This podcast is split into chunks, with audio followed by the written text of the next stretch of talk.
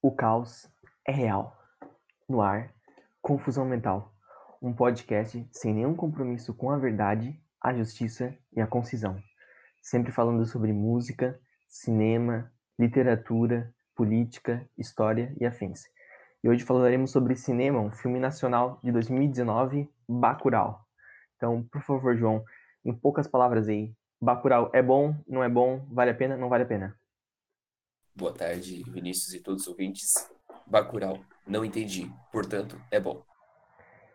É, é o, o cinema nacional finalmente mostrando o poder de reação, mostrando que eles também podem fazer filme que a gente não entende, né? Isso aí não é o monopólio do Doni Darko e do Odisseia no Espaço.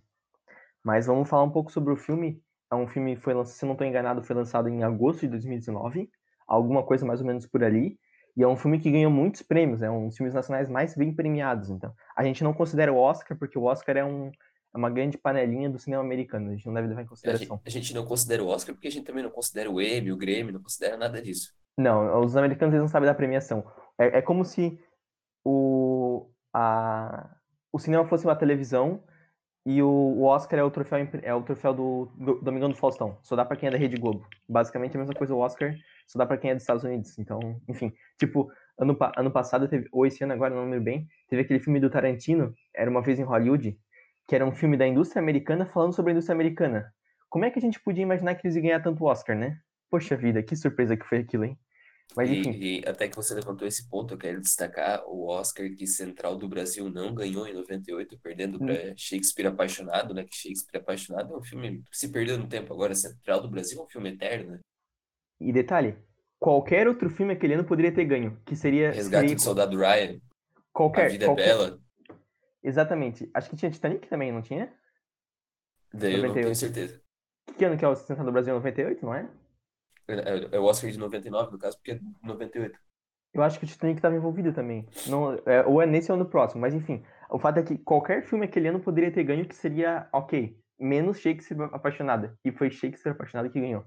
Aliás, aquela derrota da Fernanda Montenegro, acho que foi a maior derrota do Brasil nos Estados Unidos desde Marta Rocha, quando Marta Rocha perdeu o concurso de Miss Universo por supostamente ter duas polegadas a mais no quadril, né? Até fizeram aquela música por duas polegadas a mais, passaram a baiana para trás, é, tem a dó seu juiz, não sei o que, não sei o que, que virou marchinha de carnaval, e depois ela virou um sabor de bolo e sorvete, né? Um dos melhores sabores que existe, Marta Rocha. Inclusive faleceu faz pouco tempo aí, que Deus a tenha a, a primeira grande personalidade do Brasil, né? Então essa coisa do tipo, uh, essa coisa de digital influencer, Gabriela Pugliese, Tainara Ogê, a Marta Rocha já era isso lá nos anos 50. Mas enfim. E nenhuma nem... dessas daqui, nenhuma dessas daqui agora é um bolo que tem damasco no meio, né? Oi, oi, oi. E, e, nunca foram vice-campeão do Miss Universo. Aliás, é Miss Universo é um, um concurso ligeiramente xenófobo, porque só tem competidoras da Terra. A gente nunca teve uma marciana nem participando dos playoffs. Isso é uma coisa que deve ser dita. Hein? O Miss Universo é um concurso ligeiramente, ligeiramente duvidoso, esse, é porque, esse título é porque agora eu tenho que fazer um link com o que tu falou antes, né? Que os americanos, eles conduzem concursos assim, mas é que eles, quando eles, por exemplo, o campeão do beisebol todo ano lá nos Estados Unidos é o World Champions, né? E eles consideram então os Estados Unidos como a Terra e o resto da Terra como universo. Por isso que eles chamam de Miss Universo. Faz, faz todo sentido, faz todo sentido. Do tipo, é, Fórmula Indy, que é uma categoria de automobilismo, só corre nos Estados Unidos e eles consideram campeonato mundial. Que mundial? Tem, aquele, tem aqueles vídeos, é, Name Five Countries America, os americanos, deles falam, tipo, Ohio, tipo, eles, eles acham que os estados deles são países. Mas enfim, nem falamos de Bacurau ainda, para ver como esse tema tá tão latente que a gente deu volta nem chegou lá ainda. Mas vamos falar, falar de Bacurau. Foi um filme que foi lançado em 2019, foi premiado em Cannes, é o, é o Festival de Cannes, né, o festival da, o, o, acho que é mais respeitado de cinema, né, uma cidade francesa muito famosa pelo cinema. Aliás, fazer uma, uma sugestão aqui. Falando em Cannes, tem uma série na Netflix muito boa, que é uma série francesa, que chama Dix. Então, é, escreve Dix por cent, né? Tipo, 10% em francês.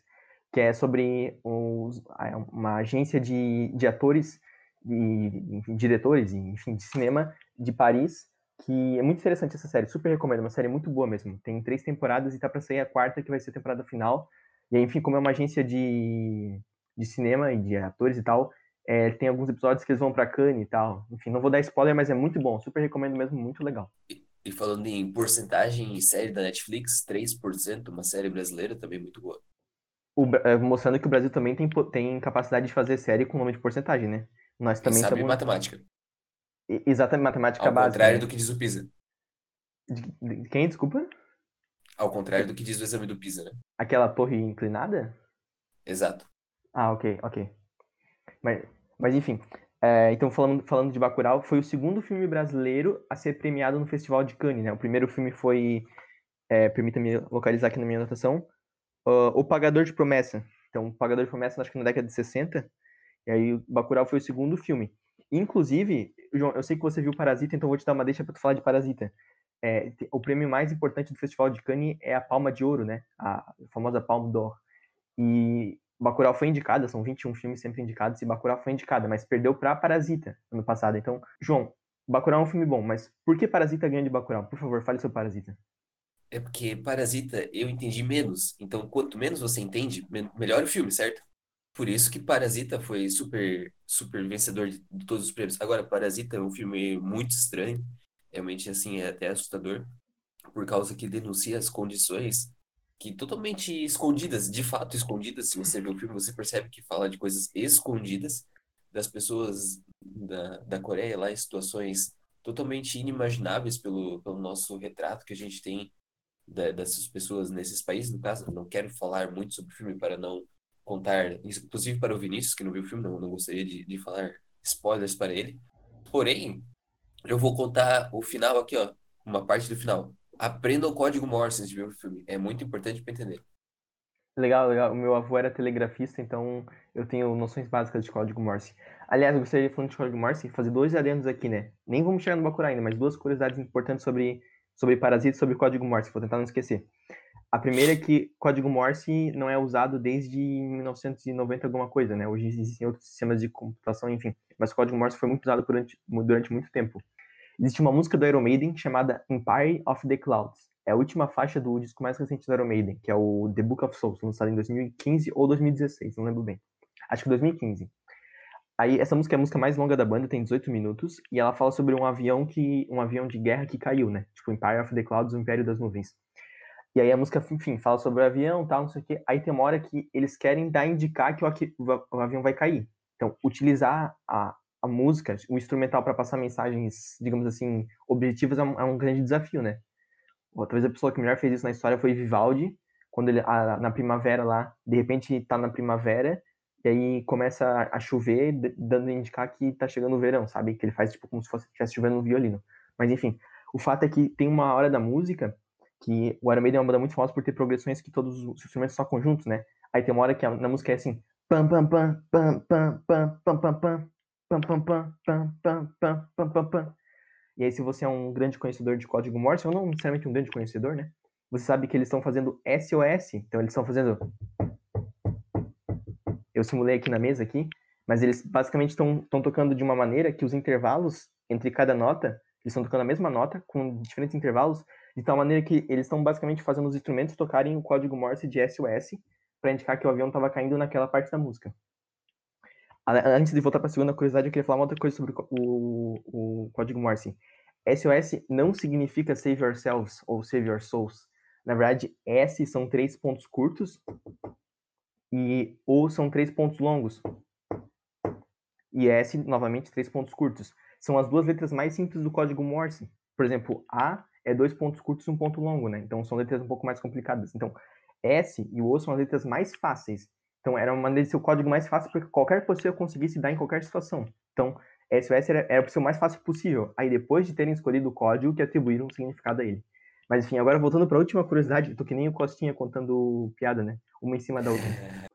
Mas a última coisa, eu queria falar que esse filme foi feito em 2019. É, ele foi lançado em 2019, mas provavelmente ele foi feito antes Aí qual que é o grande problema para o Brasil no Bacurau? Acompanhe o raciocínio.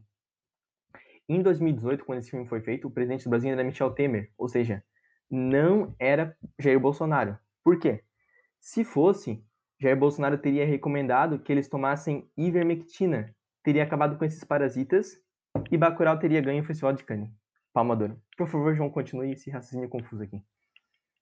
Então, é, para falar só um pouquinho mais de Parasita, eu lembrei que Parasita ele se assemelha a Coringa numa certa, digamos, numa certa trama geral da, da, da história, assim, que é uma Se assemelha, questão, desculpa assim, interromper, se assemelha se eu fosse você dois também, tem algumas características em comum. E, e pode ser, tem, é, eu digo mais porque eles denunciam uma, uma situação de disparidade social que a gente vê em Coringa, a gente vê em Bacurau também, Em gênero, né? no final Se eu fosse Hã? você dois. também. Disparidade de gênero, e se fosse você dois. Mas pode continuar, não vou interromper mais, desculpa. E, e que no final é, tudo com, converge para uma situação de catarse que justifica toda a produção de duas horas do filme. Ou seja, poderia ser um filme extremamente mais curto, né? Qualquer um dos dois, mas que todo, todo o trabalho deles é gradativo, assim, até gerar aquela situação de catarse, por isso que ganha muita atenção do público e realmente tem essa experiência cinematográfica, assim, que justifica todos os prêmios recebidos pelos, pelos respectivos filmes. Agora, Bacurau, então, é a epítome desse, dessa, dessa linha narrativa que eu construí aqui em relação a esses dois filmes, que denuncia as disparidades sociais, inclusive trazendo elementos estrangeiros, literalmente, né, para, para a realidade denunciada, e tudo sucumbe numa, real, numa realmente situação de catarse, mas essa catarse já é construída em pequenos momentos de catarse antes, até quando a gente vê a cena que os dois americanos lá, eles pegam uma arma assim e matam, né, naquele jogo ridículo lá que eles estão fazendo. E os dois estão tão eufóricos que decidem ficar por ali mesmo na grama fazendo amor, que é uma coisa realmente que identifica totalmente essa catarse, sim, essa catarse é bem delineada no Bacurau, assim, é uma experiência de cinema, é para ser uma experiência artística, então é para ser uma experiência de catarse, realmente para fugir um pouco da realidade da vida. É, a nudez em Bacurau tem um papel bastante, bastante forte, eu acho que vamos retomar em algum momento. Mas voltando ao que eu queria falar, eu vou, eu vou pedir para que tu, eu já falei bastante no- nos primeiros momentos, eu vou, que, vou pedir que tu, que nem tu fez com o Alienista, tu conte o filme agora em algumas, algumas etapas e tal, mas só antes fazer um- mais um ponto para fechar esse parênteses que eu tinha aberto lá atrás, que eu acabei de comentar que ele, ele ainda estava aberto. É, na, em Guy a série que eu mencionei sobre agências de cinema na França, em Paris, tem um a, a dinâmica dos episódios é que todo episódio tem um ator convidado que é um ator in- interpretando ele mesmo. Então ele, ele interpreta, vai fazer algum filme, alguma coisa e basicamente ele interpreta ele mesmo. Né? E aí tem um episódio que eles, que eles, é, quem, quem participa é Isabelle Huppert, que é uma, uma atora muito, uma atriz muito famosa por ser tipo workaholic, assim, sabe, viciada em trabalhar. Ela, ela é bem conhecida na França por causa disso, uma atriz francesa, né? Como se fosse uma espécie de Fernanda Montenegro no Brasil. O que é muito estranho para o francês. Sim, sim. Eu, se eu não tô enganado, ela, ela é nascida em outro país, tá? Porque não pode ser na- nascer na França, né? Mas o, o, o fato é que ela tá fazendo um filme com os americanos, é um, e, e os americanos têm um contrato que ela tem que ter. Eu vou contar spoiler desse episódio, tá? Se você não viu, eu lamento. Mas enfim, que aí ela tá, fa- tá fazendo um filme com os americanos e tem um contrato de exclusividade. Então ela só pode fazer aquele filme naquele momento. E se esse contrato for quebrado, é, eles têm que pagar uma multa de 2 milhões de euros. E ao mesmo tempo ela fazendo um, um tá fazendo Shakespeare, um- alguma coisa do Shakespeare. Eu acho que é Macbeth. Eu acho que ela faz. ah, é, eu não, não conheço a história do Shakespeare, mas, mas ela morre. Então, ó, alguma história de Shakespeare aí que o personagem Romeu principal Julieta. morre. Será? Não, acho que não é Romeu e Julieta, não. Eu acho que não, Hamlet, hein? todos morrem no final.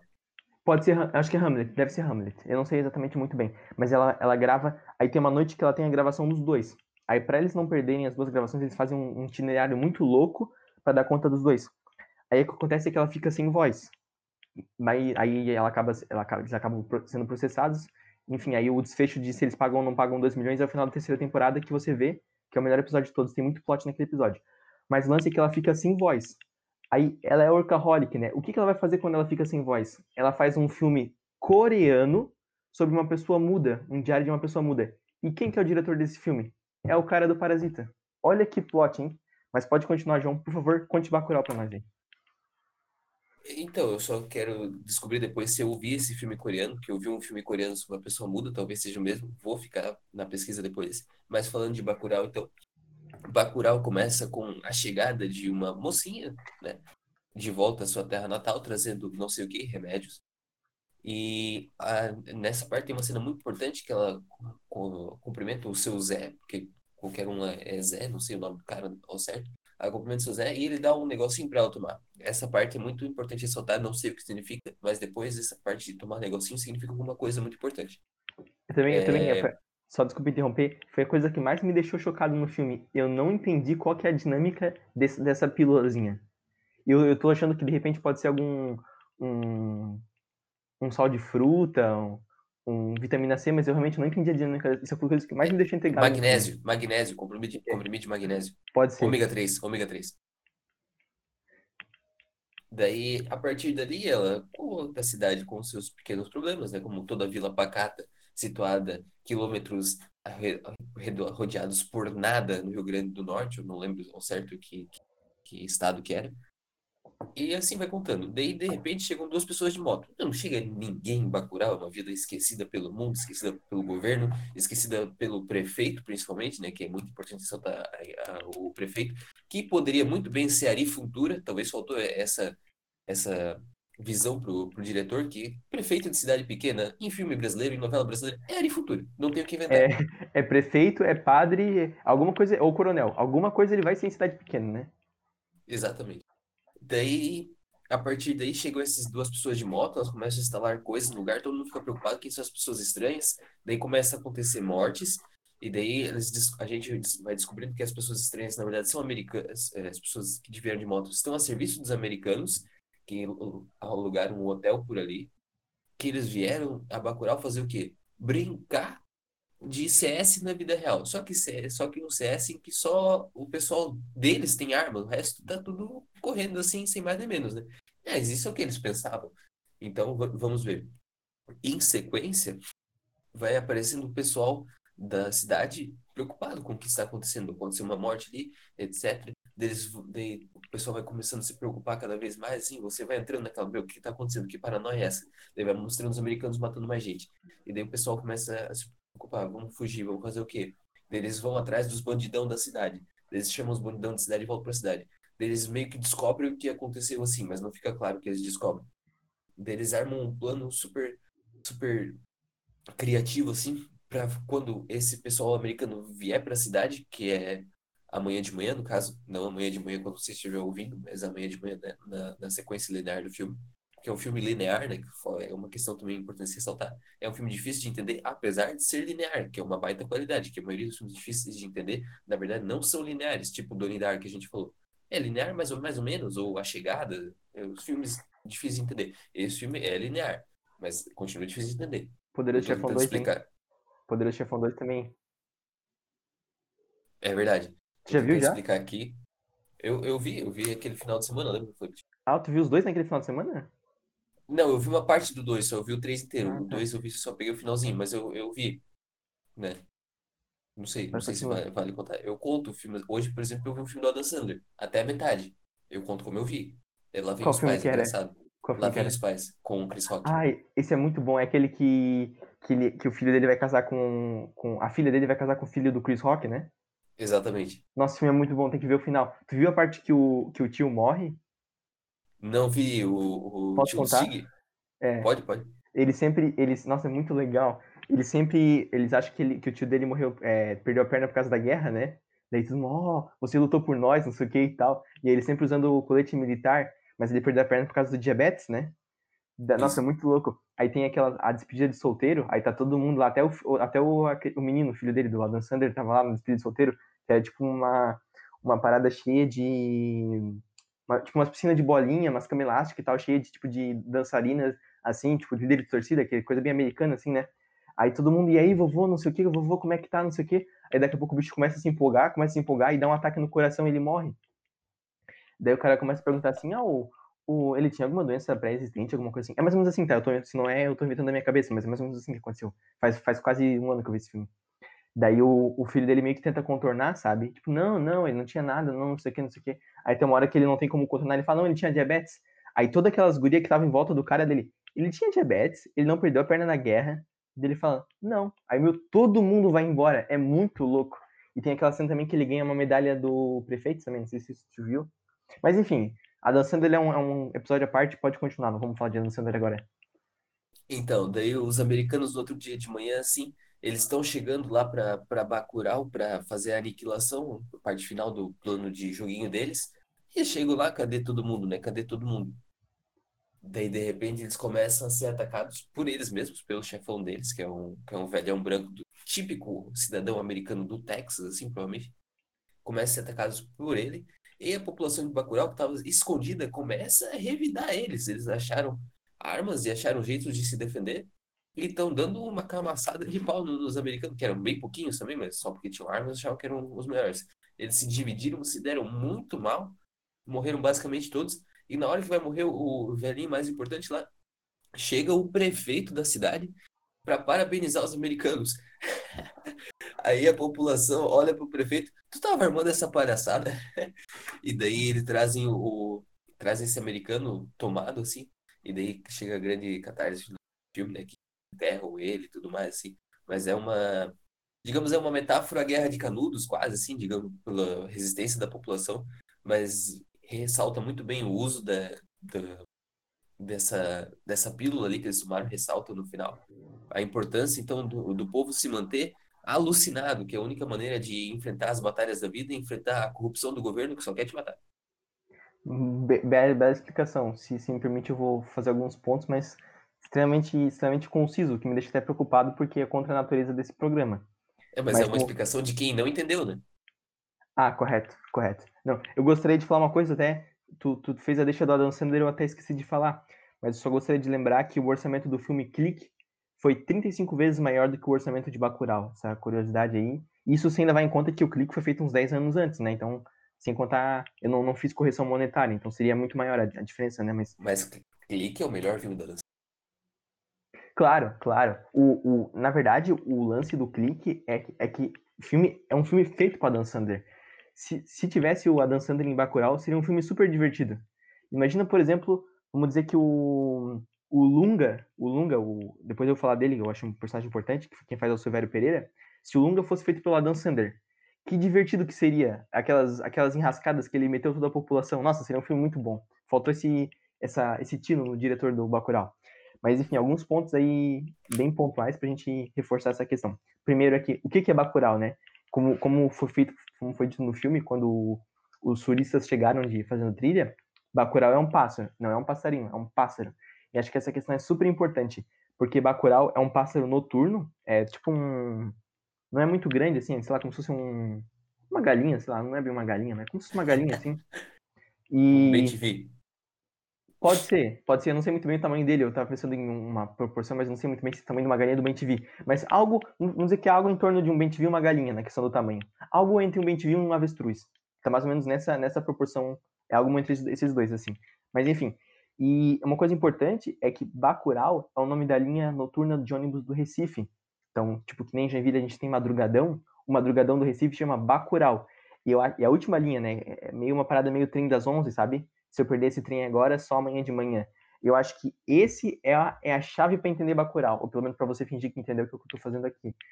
Bacurau, ó, a primeira cena ele, ele fala lá, é, daqui a alguns anos, então, ao que me parece, Bacurau é uma metáfora para um possível Brasil pós-impeachment. Isso é que eu entendo, tá? Não quer dizer que eu concorde, mas é que eu entendo que está tentando ser passado lá. Que quando eles colocam aquela metáfora, basicamente eles estão querendo falar do Brasil de maneira geral, não muito compromisso assim, né, mas é uma metáfora. Que o, o lance da parada é que aquele prefeito é, representa as pessoas entreguistas do Brasil, aquela, naquela retóricazinha que nós estamos entregando petróleo para a CIA e não sei o quê, Sérgio Moro, agente da CIA. E aí, os sulistas são aquelas pessoas que, não, nós somos mais que nem os americanos e tal, que é uma cena muito importante do filme, e depois eu vou querer ressaltar aquela cena que eu acho muito foda, aquela cena. E aí o pessoal ali, do Bacurau, é o pessoal que, que, que tem que arranjar uma, uma maneira de resistir em meio a tudo aquilo. Então, a um contexto nacional, de, de ser completamente riscado do mapa mesmo, né? Tem aquela cena que o professor... Aliás, uma coisa interessante de Bacurau é que tem uma inversão de gênero, me parece os papéis que são normalmente na, nas novelas são retratados por homens são retratados por mulheres e vice-versa. Isso é uma coisa importante. Então, o professor da escola, ó, a pessoa que é, ensina as crianças, na verdade, é um homem, né? Então, não, não é uma professorinha, é um homem, isso é importante. E eles têm um tablet, eles estão lá fora vendo no mapa. Aí, cadê Bacurau? Ó, oh, Bacurau não tá no mapa. Aí vão ver no mapa, no mapa, também não, não tá no mapa. Então, Bacurau foi riscada do mapa literalmente, né? E aí, enfim, tem, tem esse processo de resistência. E a comunidade, ela se, se, se organiza de maneira muito interessante. Eles têm um grupo no Zap, tem alguém que tem uma casa um pouco antes na estrada, e eles sempre mandam um Zap, ó, tá chegando fulano, chegando fulano. Que foi o que aconteceu quando chegou o pessoal da trilha, né, que, que são os sulistas, né. Então, realmente, uhum. achei muito interessante, achei muito interessante a metáfora, um baita e filme. esse pessoal, pessoal do grupo do Zap também, eles informam aquela cena importante que chega o caminhão de água com marca de tiro, né? Sim, exato. É, tudo, tudo que acontece em Bacurau, eles são avisados antes. Isso é, é, é de uma... E depois, quando, quando o americano lá, que eles chamam de nazista, quando ele vai para Bacurau, a Sônia Braga recebe ele com uma feijoada naquela mesma casa lá. Sônia Braga, que eu quero falar sobre hein? Uma, na minha opinião, o show do filme é a Sônia Braga. Mas só para terminar esse raciocínio de passar a palavra, na minha lista de filmes nacionais, eu acho que Bacurau tá no top 3. Não, não, não indicando quem é melhor, quem é pior, mas ali junto com Cidade de Deus e Central do Brasil. Eu acho que Bacurau... Aliás, Bacurau meio que é um crossover de Cidade de Deus, de Cidade de Deus e Central do Brasil, assim. Uns aspectos de um, uns aspectos de outro e tal, mas é um baita filme, vale muito a pena falar. Então, por favor, já fala alguma coisa aí pra gente dar continuidade.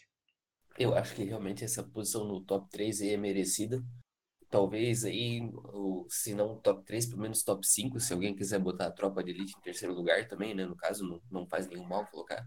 Faz um, um, retrato aí muito interessante, mas Bacurau é uma construção bem diferente, né? Uma construção muito apoteótica, assim, que traz uma experiência quando você está assistindo, assim, de angústia co compatível com Tropa de Elite, assim, e realmente mais uma maneira, a construção dela não é tão violenta, assim, digamos, né? o, o Tropa de Elite é agressivo, às vezes, né? duro de assistir pela, pela agressividade, principalmente aquela parte da questão do, do treinamento, do, do SEALs, como é que é o SEALs lá, a BOP, né? E, mas eu queria falar mais um pouco do Pássaro Bacurau, que o Pássaro Bacurau, ele já foi retratado na cultura brasileira anteriormente ao filme, foi retratado numa edição da Turma da Mônica Jovem, que eu gosto, eu gosto sempre de soltar a Turma da Mônica, um abraço para o Maurício de Souza, em que o Cebolinha, que eu, eu vou fazer outro link aqui, o Cebolinha e a Mônica, eles estão brigando um com o outro, aparece o pássaro Bacurau, que é um pássaro um pouco mais grande mesmo, como o Vinícius falou, pega o colar da Mônica, que o Cebolinha deu para ela, e atravessa o arco-íris. Nessa lenda do, do Bacurau, é, quando você segue o pássaro e ele passa pelo arco-íris, você e outra pessoa trocam de corpo. Que filme é esse? Se eu fosse você dois. Caramba. Então, é, é essa lenda do folclore brasileiro que o, quando você vê um pássaro bacural e ele atravessa um arco-íris, você troca de corpo com uma pessoa, é realmente muito interessante. Como faz para destrocar? Tem que achar o colar. Ele passa do arco-íris, derruba o colar, quando eles acham o colar, eles voltam ao normal. E eles param de brigar. Então aí, Cebolinha e Mônica talvez é, fazendo um, uma ponte já pro diretor do filme Kleber Mendonça, né? Não lembro o nome dele agora. Queria falar. Kleber, isso, Kleber Mendonça Filho. Isso. Fez Aquários também, que é outro filme muito interessante. É. Ele fez, talvez ele pegou a inspiração daí, criou uma história diferente de Se Eu Fosse Você, porque já foi feito, que é muito boa. E fez uma história talvez ainda melhor, um pouco menos de comédia, mas não tem muito que rir na vida real, às vezes, assim. E transformou aí num grande clássico do filme que talvez uh, fechando o top 5 de filmes nacionais entre Se Eu Fosse Você. Não entra o filme da Turma da Mônica Jovem porque não tem. Tá, tá faltando isso, de repente o Maurício tá faltando essa, esse tino comercial pra ele. Tem, tem o filme da Turma da Mônica normal, que lançou ano passado também, que é Laços, né? Mas nem não é grandes coisas. Tem o, tem o Julinho da Van, inclusive, né? Que é um baita filme. Isso, tem. Não vi, mas tem o Julinho da Van, então eu confio no trabalho dele. Não, só ia comentar que, aproveitando a deixa, tem um filme, eu não sei se tu já viu, mas eu recomendo, chama Copa de Elite, é um filme que foi lançado é, um pouquinho antes da Copa do Mundo, que é um, é um, é um besterol, é um filme de tão ruim ele, ele chega a ser bom, que é uma, é uma paródia com todos os filmes nacionais de sucesso. Então ele mistura é, Bruna Surfistinha com Homem do Futuro, com Tropa de Elite, com Dois Filhos de Francisco, Meu Nome Não É Johnny, uh, Cidade de Deus, Se Eu Fosse Você. Enfim, basicamente é um filme que mistura todos os filmes nacionais de uma maneira besterol, no contexto da Copa do Mundo 2014. É um filme muito bom, vale muito a pena ver. Já viu?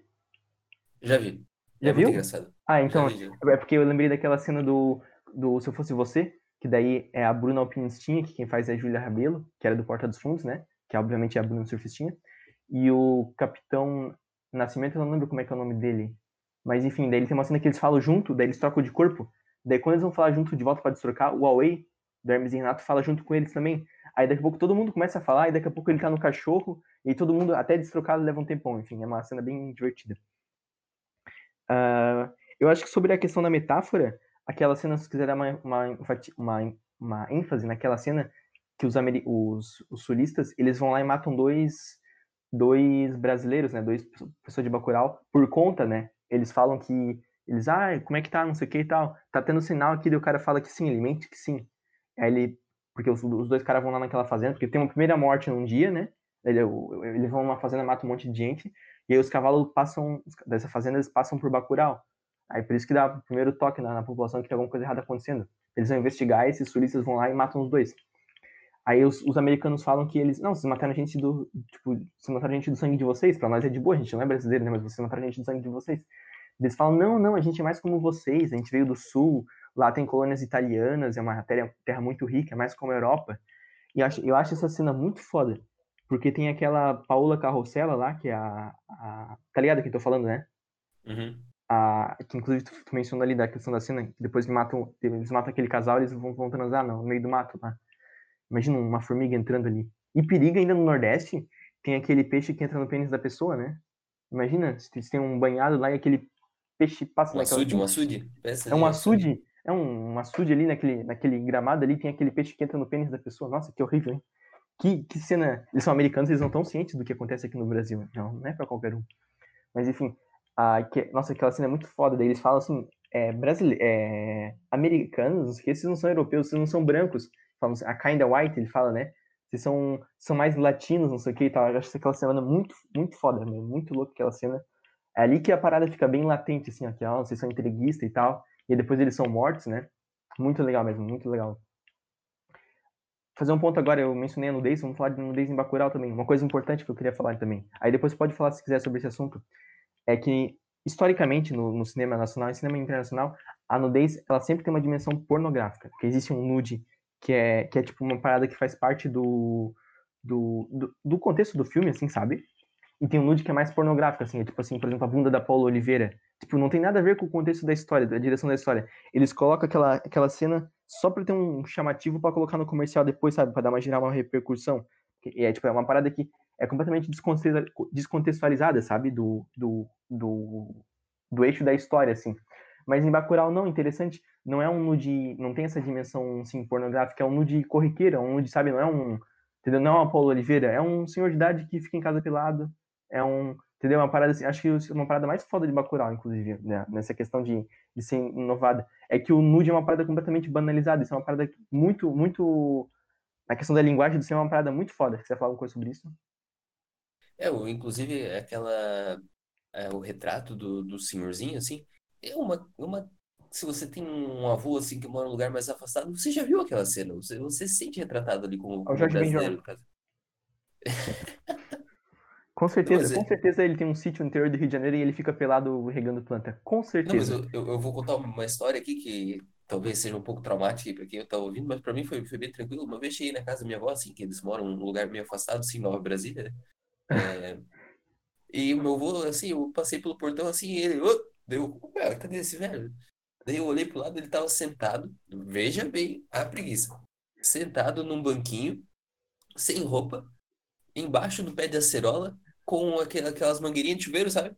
Presa uhum. no pé de acerola, tomando banho. Ali fora, no quintal de casa. Muito é bem. Aquela cena, quando eu vi, quando eu vi aquela cena do Bacurau, me lembrou um pouco assim, porque depois ele passou, pegou a minha mangueirinha de chuveiro assim e regou as plantas ainda. Então, Não é disfarçado, né? É, não, é exatamente isso, é uma das frases mais legais do filme. E é uma coisa ah. realmente assim, é de, de lugar, lugar, lugar mais é, obsoleto, assim, acontece com, com, frequência, assim, isso, pacato, assim, ninguém, ninguém pacato se, cidadão. Todo mundo se conhece, né? Então, se todo mundo se conhece, qual, qual, qual é a vergonha disso? Exatamente, é um, é um tabu que tem que ser rompido pela sociedade, hein? Vamos ver as minhas anotações aqui. Ah, eu mencionei o, o Lunga lá atrás.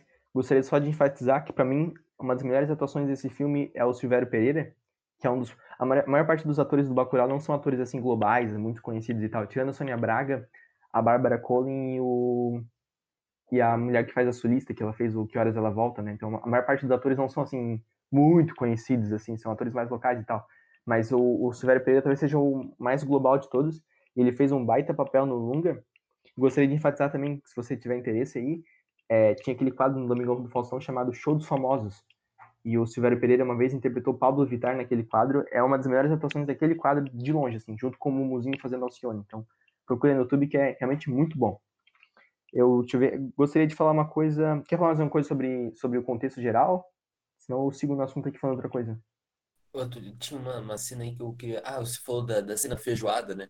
Aquela cena que a, que a Sônia Braga tá com a feijoada, mas eu acho que se você for falar de Sônia Braga, você pode falar, então. Mas aquela, aquela cena realmente é, é uma reviravolta, né? Um ponto de inflexão ali, bem interessante. É, a reviravolta da mesa também, né? Aquela carne Mas pode falar, eu, eu vou falar da, da Sônia Braga agora, mas Não, pode, pode, falar que eu, pode continuar, eu pode continuar. já. Não, eu só ia mencionar que provavelmente é a, a maior atriz no sentido de ser mais conhecida desse filme é a Sônia Braga. E aí eu gostaria de, de, ressaltar uma coisa. Ela é uma das atrizes que mais interpretou clássicos da literatura. Isso é uma coisa no, no cinema, né? Isso é uma coisa que talvez ninguém tenha interpretado tantos clássicos, né? Ela já foi Tieta já em, em, em filme, já foi Moreninha, né? Famoso Moreninha, um romance e tal. Já foi Gabriela Crave Canela, Jorge Amado. Já foi a Marcela de Brás Cubas, né? A famosa Marcela que amou-me durante 15 anos e 11 contos de réis, nada menos, que eu acho uma das frases mais fodas da literatura. Inclusive, é, falamos de Machado de Assis no episódio 4, né? Esse episódio 6, no episódio 4, nós falamos sobre Machado de Assis. Quem tiver algum interesse pode ouvir lá. E ela também foi Dona Flor, Dona Flor e seus dois maridos, né? Então, praticamente para ela, ela, ela, já foi realismo, já foi, já foi literatura do século XX, já foi romance. Só faltou ela ser Marília de Disseu, porque de resto ela foi a literatura brasileira inteira. Imagina o, o cacife dessa atriz para. E aliás, ela fez Dona Domingas, ela, ela fez muito mais velha do que ela é, né? Tem um processo de transformação desse personagem, porque ela deve ter na casa de uns 65 anos, mais ou menos, porque ela fez é, Bandido da Luz Vermelha, né? Que é no final dos anos 60. Tá ligado a Tropicália que a gente Que era Joinville, hein? É importante sim, sim, essa é, questão. Comemora Joinville, hein? Comemora Joinville. Além da, da Vera Holtz, a... Vera Holtz não, Vera Fischer. Além da Vera Fischer, o Bandido da Luz Vermelha também é de Joinville, é um, uma das grandes contribuições de Joinville para o contexto nacional. Ela fez esse filme que é de 68, né? O cinema novo da Tropicália, que a gente já falou aqui. Então, se ela fez esse filme, ela era bem nova nessa época, então ela deve ter mais ou menos uns 60, quase 70 anos ali, batendo nos 70, se não 70. Então ela não é tão velha assim. E ela foi feito um trabalho bem legal nela, assim, tipo, de ficar um pouco mais velha para fazer Dona Domingas, né? Que é a grande amiga da Dona Carmelita, que é quem morre no começo do filme, que dá deixa pra tudo acontecer.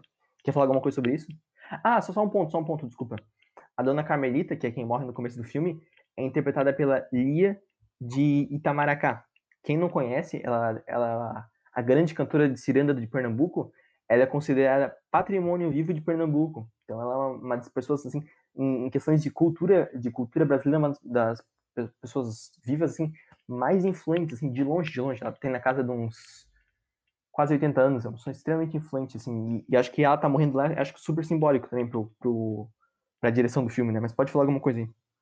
É, eu gostaria de ressaltar ali que, como você falou, da, da morte da dona Carmelita, o atendimento médico prestado também reflete esse papel de inversão de gêneros que você falou do professor da escolinha. É uma mulher a médica, geralmente é, é um médico, né? Cidadezinhas pequenas retratadas nas novelas, né?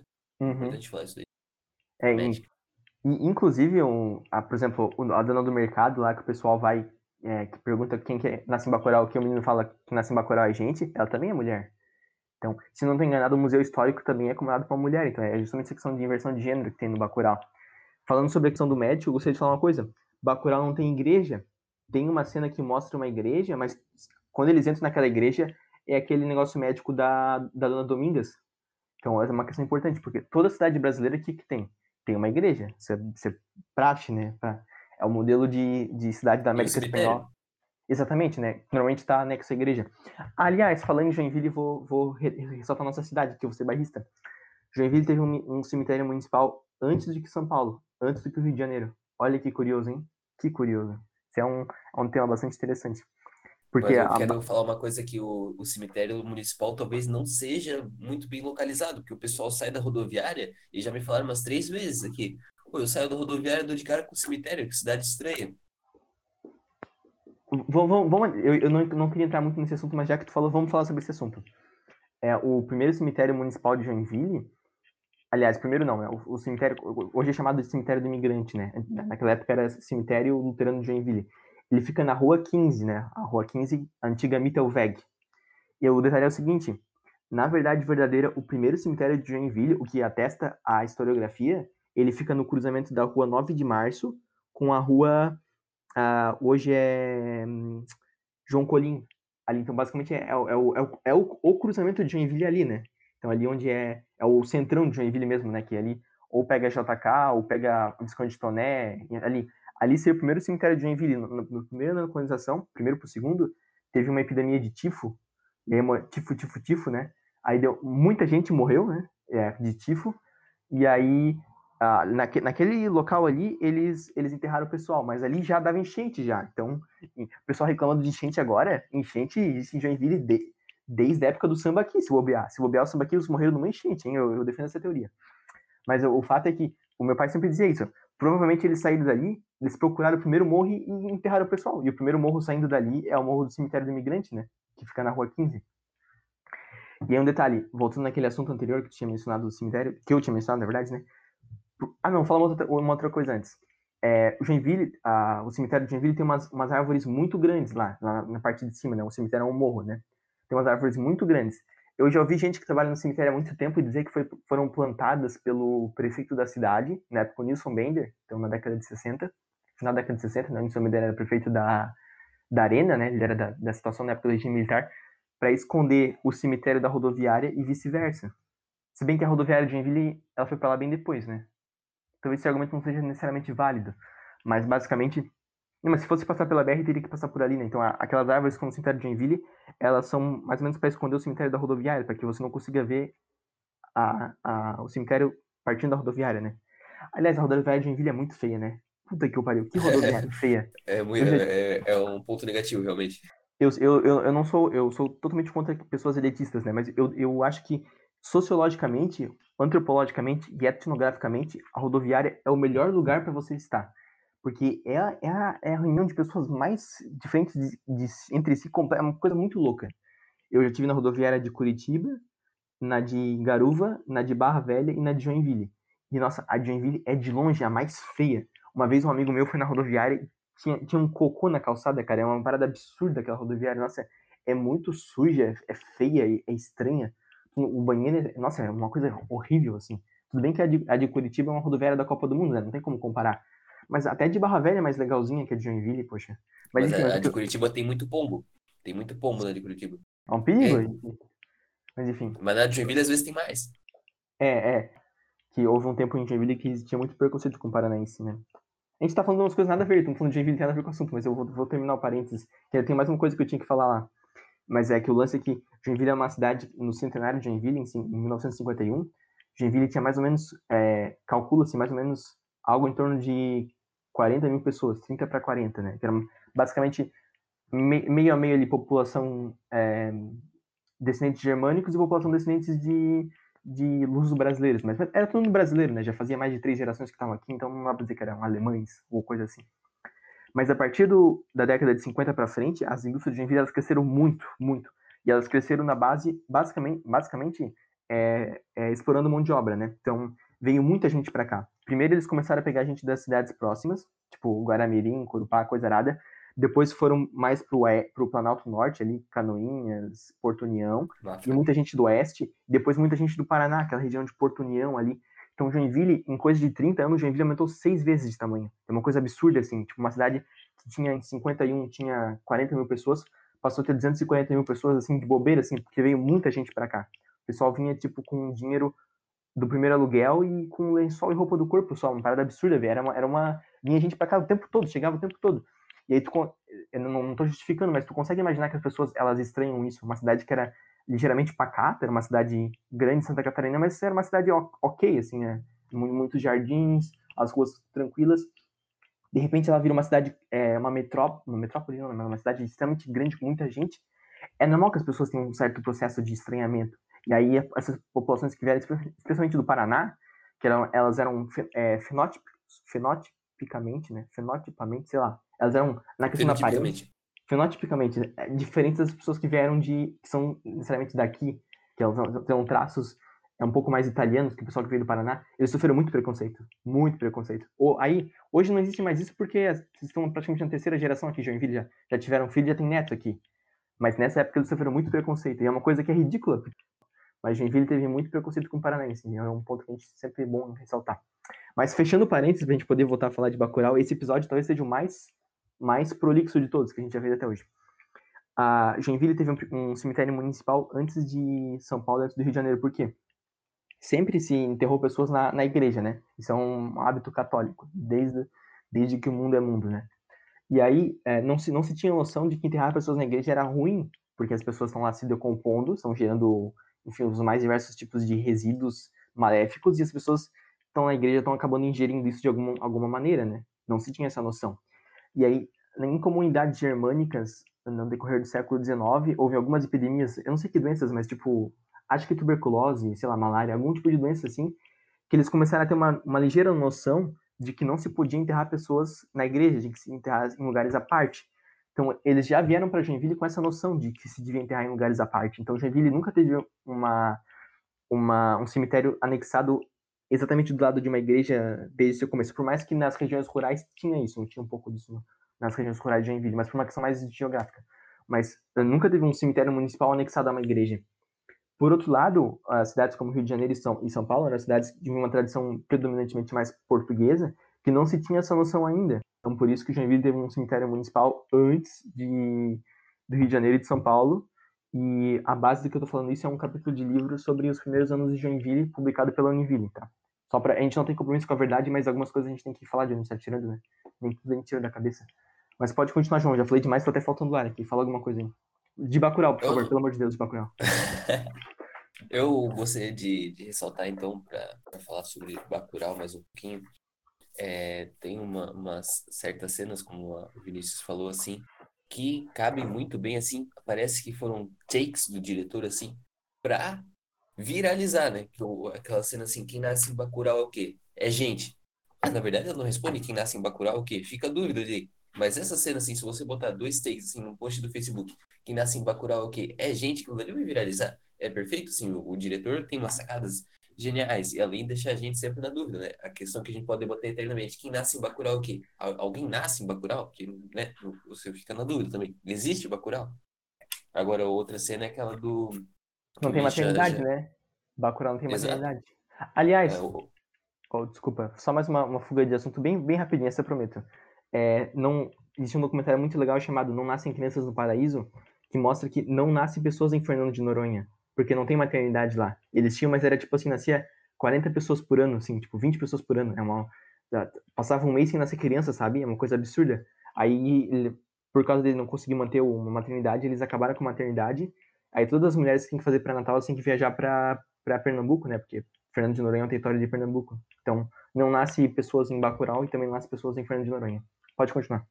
É, é, é, essa, essa matéria que a gente falou também passou uma parte dela no Fantástico há três semanas atrás. Eu assisti, é bem, bem interessante.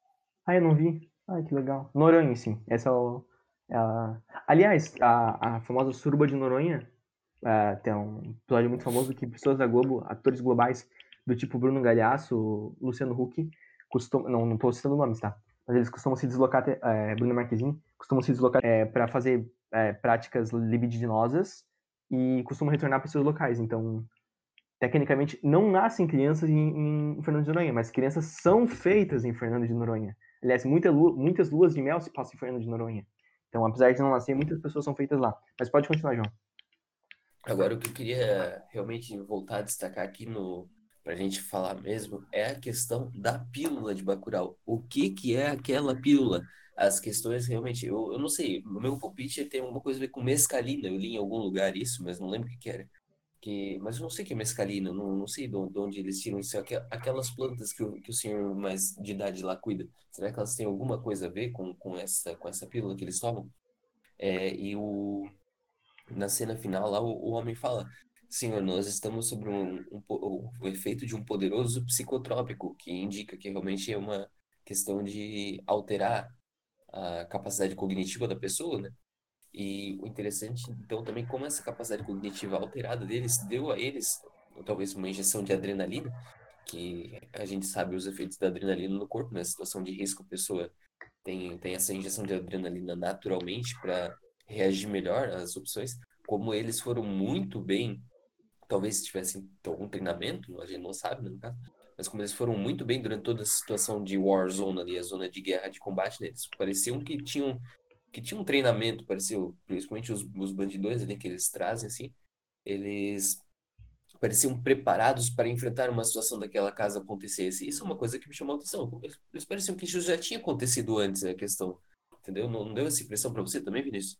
É, por causa do Museu Histórico de Bacurau também, né? O museu é a, a parte principal da cidade é museu, né? Quando os, os turistas, os sulistas vêm que fazem trilha, a mulher fala para eles visitarem o museu. É, mas no museu tu pode ver que tem bastante arma lá no museu e provavelmente armas que foram usadas em outros momentos, né? Que aí eles tiram as armas de lá para eles usarem na guerra. E aí só para fechar esse tópico do museu, uma parada muito foda do museu é que é um museu que a, que a população que faz, né? Eu ouvi um podcast recentemente é, do programa de pós-graduação da Universidade Federal de Pernambuco, se não estou enganado, mas ele é vinculado ao, ao programa de pós-graduação da Universidade Federal de Pernambuco sobre museologia. E eles estavam comentando que é interessante que o museu quem faz é a população, né? Não existe uma, uma, instituição burocrática, pragmática que mantém o museu como sempre é, né? Então a população que escolhe o que, que, que deve ser colocado no museu ou não. E é um museu bastante é, ativo, assim, digamos, porque depois que tem a, a parada que eles matam um, um americano dentro do museu, Aí a mulher fala pro pessoal limpar o museu, né? E ela fala, ó, limpem o chão, mas a parede deixa do jeito que tá. Nossa, eu acho essa cena muito foda. Porque, tipo assim, a parede tá suja de sangue, do sangue dessa rebelião deles, mas ela fala pra deixar do jeito que tá, porque, tipo, tem que ficar no museu, que o museu foi um espaço de resistência daquela rebelião, sabe? Eu acho isso muito foda mesmo, muito legal. O museu tem um papel muito importante na, Museu Histórico Bacurau, né? Mas só voltando à pergunta que eu nem respondi, eu acho que sim, houveram outros momentos de, de rebelião ou de resistência armada que estavam já estavam é, materializados naquele museu, e agora ainda mais, né? mais uma rebelião naquele museu. Mas enfim, continua. Não, e a questão da, da, da, da pílula, você tem alguma explicação também, no caso? É, eu acho que alguma, pode ser uma referência a Matrix, né? Eu nunca vi Matrix, mas, mas Matrix é alguma coisa de pílula. Então, pílula. Ou, bem pensado, é, realmente pode ser uma referência a Matrix. Ou, eu já vi Matrix. Ou pode eu ser posso, uma... Posso falar pra ti? Oh, pode ser. Não, Não, posso eu... falar que tem, a ver no caso com Matrix. Ah, ser. sim. Eu ia falar também, pode ser, tem a ver com aquela música do Odair José, Não Tome a Pílula, sabe? Acho que... É machista, machista, música machista. Não, a, a música é completamente machista, uma música filha do seu tempo, mas pode ser que seja uma referência àquela música também. Mas ao contrário, né? Que a música fala, não tome a pílula, e aí Ali é tome a pílula. pílula. Aliás, falando em Odair José, é um, é um artista que foi exilado do... Ele é um, um dos caras que mais teve música censurada na ditadura, né? Se não tô enganado, ele foi o segundo que mais teve música censurada, só perdeu pro Chico Buarque. Aí ele foi se exilar no exterior. Ah, não, putz, eu tô falando do Geraldo Vandré. O Geraldo Vandré que foi pro exterior e voltou e virou advogado e esqueceu a carreira de música. Mas o lance é que os caras que eram perseguidos pelo regime militar, eles eram perseguidos por ter músicas que, tipo, é, tentavam contra o regime, né? Tipo, Chico Buarque, né? Você não gosta de mim, mas a sua filha gosta. Ele tá falando pro presidente Médici, né? Porque também é machista essa Uhum. música, né? Mas o Odair José não tinha música contra o governo. Só que ele fazia músicas que eram uma, que atentavam contra a ordem social. Tipo, essa música aí, tipo, falando pra não tomar pílula, numa época de um Brasil católico extremamente pudico.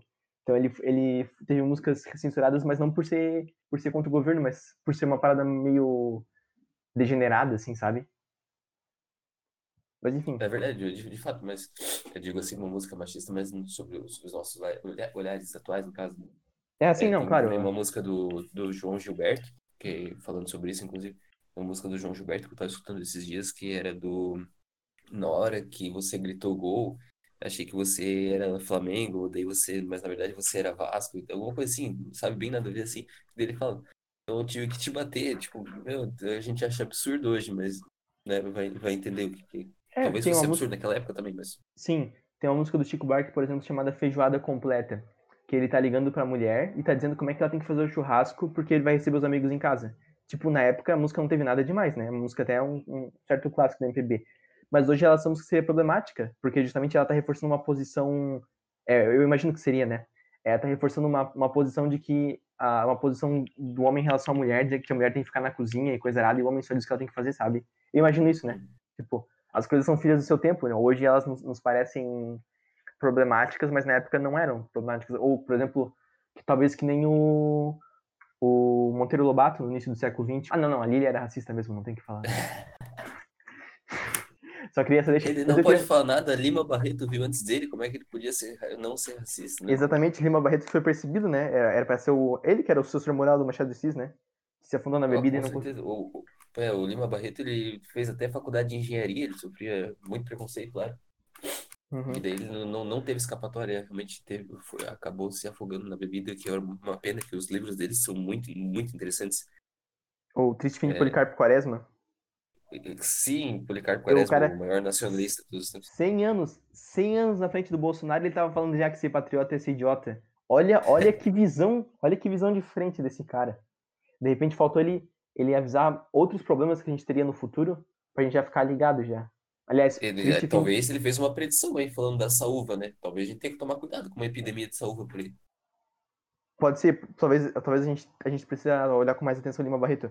Eu gostaria de pedir permissão para fazer um link completamente fora da, do assunto, que tem um pouquinho a ver só, mas eu lembrei, eu devia ter falado no começo. Eu, quando eu abri aquele, aquele parênteses de Kanye, eu ia falar isso, só que eu esqueci na hora do raciocínio confuso e eu gostaria de pedir se eu posso falar agora. Por favor. Não, é o seguinte, eu mencionei que é, Bacurau é o segundo filme a ser, a ser premiado no Festival de Cannes, né? O prêmio do júri. O primeiro foi Pagador de Promessa mas poderia ter sido o terceiro. A questão é o seguinte: um filme na década de 50 chamado Orfeu Negro. É que essa semana eu andei pesquisando sobre diplomacia cultural. Diplomacia cultural, basicamente, é, é quando você usa é, da cultura, das relações culturais diplomaticamente, né? ou seja, é, por meio da, do Ministério das Relações Exteriores, do, do Itamaraty, para conseguir objetivos que não são necessariamente culturais. Então, por exemplo, objetivos econômicos, políticos e coisas assim. E aí, enfim, a, o Brasil sempre foi uma nação que utilizou muito de diplomacia cultural, né? A, a, nação que mais, que melhor utilizou isso sempre foi os Estados Unidos por meio de filme. Tipo, sempre fizeram a gente engolir a cultura deles, assim, seco por causa dos filmes. Ou, por exemplo, a modelo americano, né? E o modelo francês é por meio da língua. Então, todo lugar no mundo tem uma, uma academia de, de aliança francesa, né? Que não é necessariamente um órgão uh, diplomático, porque não é uma embaixada, mas tem funções diplomáticas, uma vez que, que é, que faz com que a cultura francesa seja assimilada a partir da língua. Mas o fato é que o Brasil utilizou muito dessa diplomacia cultural. Então, por exemplo, na década de 70, muitos países da África se descolonizaram, né? As, as colônias, nas 60 e 70, né? as colônias francesas, as colônias britânicas, elas se descolonizaram. E aí o Brasil utilizou da, da, dessa cultura afro-brasileira como um pretexto para aproximação com esses países. Então, por exemplo, o Jânio Quadros foi um que apesar do Jânio Quadros ser o cara menos lúcido, né? Até nisso ele foi um pouco lúcido. Utilizou dessa, dessa prerrogativa de uma cultura afro no Brasil para aproximar o Brasil desses países que estavam virando independentes agora e que eram mercados consumidores em potencial, né? Ou, por exemplo, o Brasil, na época de Getúlio Vargas, é, exportou muita cultura brasileira para a Europa. Ou, por exemplo, na década de 50, a, a bossa nova na, na França, né? A França é um país que mais consumiu bossa nova fora do Brasil. Ou, por exemplo, a Carmen Miranda nos Estados Unidos. São todos exemplos de diplomacia cultural. Mas eu queria dizer o seguinte: na década de 50 e 60, não sei exatamente o ano, teve um filme franco-brasileiro, né? Que nem Bacurau. Bacurau também é um filme franco-brasileiro, porque apesar de ser um filme feito no Brasil, tem uma, uma produção francesa envolvida. E aí o filme chama Orfeu Negro, que era um filme que se passava nas favelas do Rio de Janeiro, e é um filme é, bastante bem premiado em Cannes. Ele, teria, ele ganhou o prêmio de. ou foi indicado, não sei muito bem, mas na época o Ministério das Relações Exteriores não aceitou essa indicação, tipo, o Itamaraty, né, o Ministério das Relações Exteriores do Brasil, não aceitou essa indicação porque ela seria, é, diplomaticamente, na, no sentido da diplomacia cultural, ela seria maléfica ao Brasil, uma vez que mostraria a favela do Rio de Janeiro, mostraria pobreza, e eram coisas que gerariam é, resultados não necessariamente de natureza cultural, maléficos ao Brasil, e aí o filme acabou sendo premiado somente como um filme francês, então poderia ter sido o terceiro filme brasileiro premiado Bacurau, mas é só o segundo. Um, esse, esse foi extremamente prolixo, hein? Esse parênteses foi, olha, talvez nunca tenha, sido tão prolixo em toda a minha vida.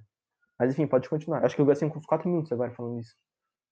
Mas é interessante você falar isso de filme franco brasileiro. Eu gostaria de ressaltar um, um filme que eu descobri esses dias, que tem a participação de William Defoe. William Defoe, grandioso ator, né? Um grandioso ator. Ele faz um filme chamado Meu Amigo Hindu, que é um filme dirigido por um diretor, que eu não lembro se é brasileiro, mas todos os outros atores, além do William Defoe, são brasileiros. É um filme brasileiro, basicamente. Brasileiro com William Defoe. É um filme um pouco, um, um pouco ruim, assim? Ou... Eu nunca assisti o filme, eu, só descobri, eu vi o trailer e daí eu vi os nomes dos atores. Brasileiro, brasileiro, brasileiro. E o astro, William Defoe. Eu, oh meu Deus, que coisa interessante. Eu, não lembro o nome do diretor, mas foi um diretor brasileiro. Fica a questão aí pra gente pesquisar depois, pro nosso querido telespectador pesquisar também, assistir e dizer pra gente, é um filme brasileiro? Não é um filme brasileiro, é bom. William Defoe, tá velho? Tá velho. é que nem o Tony Hopkins, ele só faz papel de velho. E faz papel de velho que já é muito tempo velho já, né? Que nem o Papa Bento XVI ali. Que inclusive Não, o diretor é brasileiro. A diretora é brasileira, né? Fernando Meirelles. É verdade, isso, isso é importante destacar. O que eu queria falar, o William Defoe, ele fez Mississippi em Chamas faz tanto tempo, tanto tempo, que, meu Deus do céu, ele era tão novo naquele filme que eu me assustei. Pensei, meu Deus, é o filho do William Defoe. Não, e eu ia falar sobre essa questão de um filme que tem muito brasileiro, tem que cuidar, de repente é um filme nacional, né? Que nem Hulk 2 ou Velozes Furiosos 5, né? Desafio no Rio.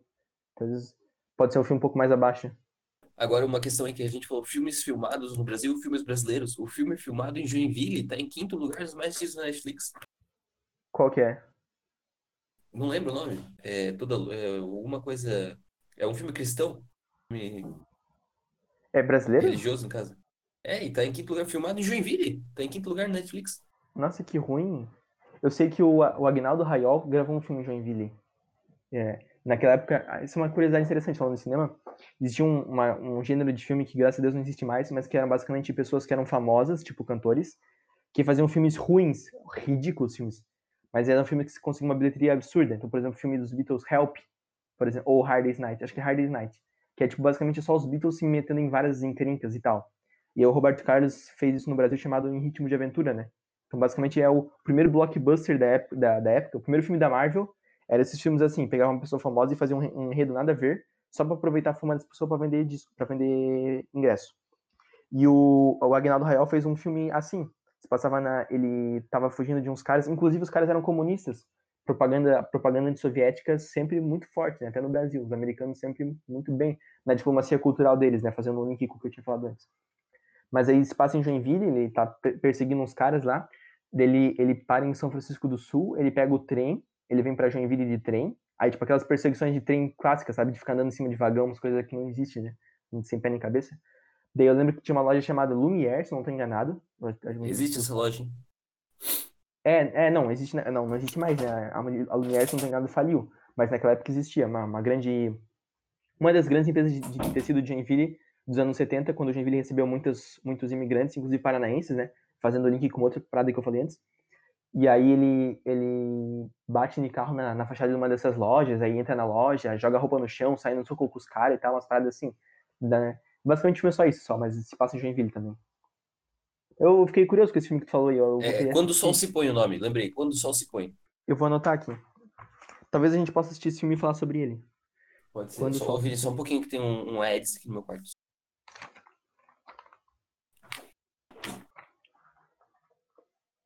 Matou a S egípcia?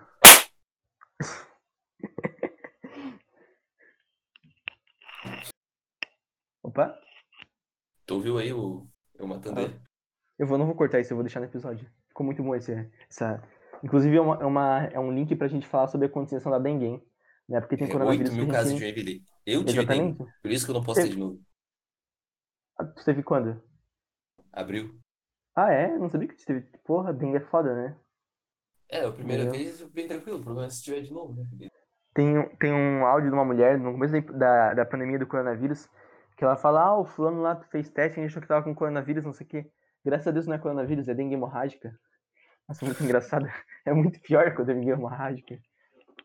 Mas enfim, eu tinha uma é, coisa o que. coronavírus, eu preferia que tivesse sido coronavírus, porque daí, pelo menos eu tinha me curado e tal, mas pegar dengue uma vez, tu perdeu tua carta branca, a gente perdeu o réu primário, cara. Depois tomar Perdeu a, a branca do, do Três Cortes, né? É, não, é perigoso, meu Deus. Não, é, mas parece pegar do coronavírus, tu podia se tratar com qualquer medicamento da tua casa aí, de repente uma hora pronobis, podia dizer que funciona. Babosa, tem babosa. Babosa, babosa é bom. Não, mas babosa já, já é consolidado, já não. De repente um, Folha de graviola. Folha de é. graviola. Com certeza. Essa cura diabetes e câncer. Chá de laranjeira também, vai tudo. Chá de folha de laranja com malva. Tem também, erva, tem tudo aqui em casa. Erva cidreira. Salsinha. Folha de ameixa. Citronela. As plantas, as plantas medicinais. Eu tenho um livro aqui chamado. É, aliás, eu essa semana, aproveitar, deixa. Já, já passou de uma hora, já, esse episódio vai, vai, vai longe ainda. Mas essa semana eu, eu arrumei o meu quarto aqui, o quarto onde eu, onde eu trabalho, onde eu estudo e tal, onde eu gravo também que aí tem um monte de livro e tal, ele sempre nunca foi arrumado, daí tá sendo nada pra fazer, semana eu arrumei e tal. Daí eu meio que coloquei os livros por setor, né, vou até me virar aqui pra localizar. É, tipo aquelas estantes assim de, de colocar livro e tal, né. Aí tem ali um, as enciclopédias, livros de geografia, livro de literatura infantil e juvenil, e aí tem um índice ali de literatura em geral.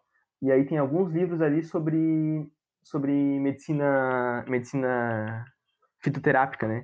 Tem um clássico ali que chama A Saúde Brota da Natureza, esse provavelmente é um dos melhores livros de medicina freestyle já escritos de todos os tempos já. Não sei se tu quer falar um pouco sobre medicina, medicina fitoterápica, a partir de plantas medicinais. Eu, eu recomendo a todos que façam em sua casa. Tomem... Aliás, só um instantinho, eu vou pegar o livro, só um instantinho, vou fazer um, um review uh, ao vivo. É, folha, chá de folha de goiabeira, chá de folha de laranjeira. E se vocês quiserem, inclusive, não, não ouvir a minha palavra, mas ouvir uma palavra referendada, assistam o especial do, do Porta dos Fundos da Dona Helena. É, chazinho da Dona Helena, ela explica muito bem como faz até chá para curar coronavírus. É importante sempre ressaltar o uso de máscara, que ela ressalta nesse, nesse lugar, né? E, e, principalmente muita arnica, né? A arnica vai curar qualquer problema que você tiver. Ou, ou, chá de boldo, né? Mas chá de boldo não recomendo porque é ruim, né? É aquele chá para dor de estômago. Toma para não ter diarreia, mas aí tu acaba vomitando de tão ruim que é. É o conceito de, tipo, de derrubar, né? Tu não, tu não vai ter problema com dor de cabeça se estiver dormindo. Mas a mesma, mesma coisa. Ó, abri o livro aqui, tem uma, uma. É um livro antigo, é de. Acho que de 80, dos anos 80. Tem aqui, ó, curiosidades. Ele tá te, te incentivando a não ir pro hospital, ó. De cada 100 pessoas internadas em hospitais, 5 morrem de, de, infecção hospitalar. Morrem mais pessoas de infecção hospitalar do que de acidente de trânsito no Brasil. Quer dizer, não vá para o hospital, fique em casa. Enfim, ó. Nossa, tem umas coisas muito. Muito. Nossa. Ah, tem, tem, tem alguns, alguns medicamentos, algumas substâncias e algumas doenças que curam ele. Fala uma doença aí, João. Uma doença qualquer. Tuberculose. Vamos ver aqui. Tem ordem alfabética aqui índice. Uh, não, tuberculose não tem. Acho que não, não existia na época ainda. Fala outra. Tem umas coisas mais, umas coisas mais medicinal, assim. Amidalite. Acho que a amidalite também Tô não vai ter. Só as doenças que eu tenho primeiro, tá? ah, amígdalas, amígdalas. Página 227, calma. Tem uns desenhos aqui. Amígdalas. As amígdalas são glândulas situadas na garganta, tá? Pode inflamar, herpes, não sei o quê. Uh, tratamento. Ó, sintomas de amidalite. Vamos ver se tu tá, tá se reconhecendo aqui. Dor na garganta, febre. Mas que dúvida. inflamação nas amígdalas, que é a própria amidalite, né? Que ficam Sim. vermelhas e inchadas. Dificuldade é. de engolir, mau hálito, é. a língua se cobre de saburra. Não sei o que é saburra. É, Tratamento. Também. Fazer uma lavagem intestinal com um litro e meio de água e malva ou camomila. Uma inalação diária de 12 minutos com vapor de eucalipto, cebola, tansagem, cavalinha, malva e sal.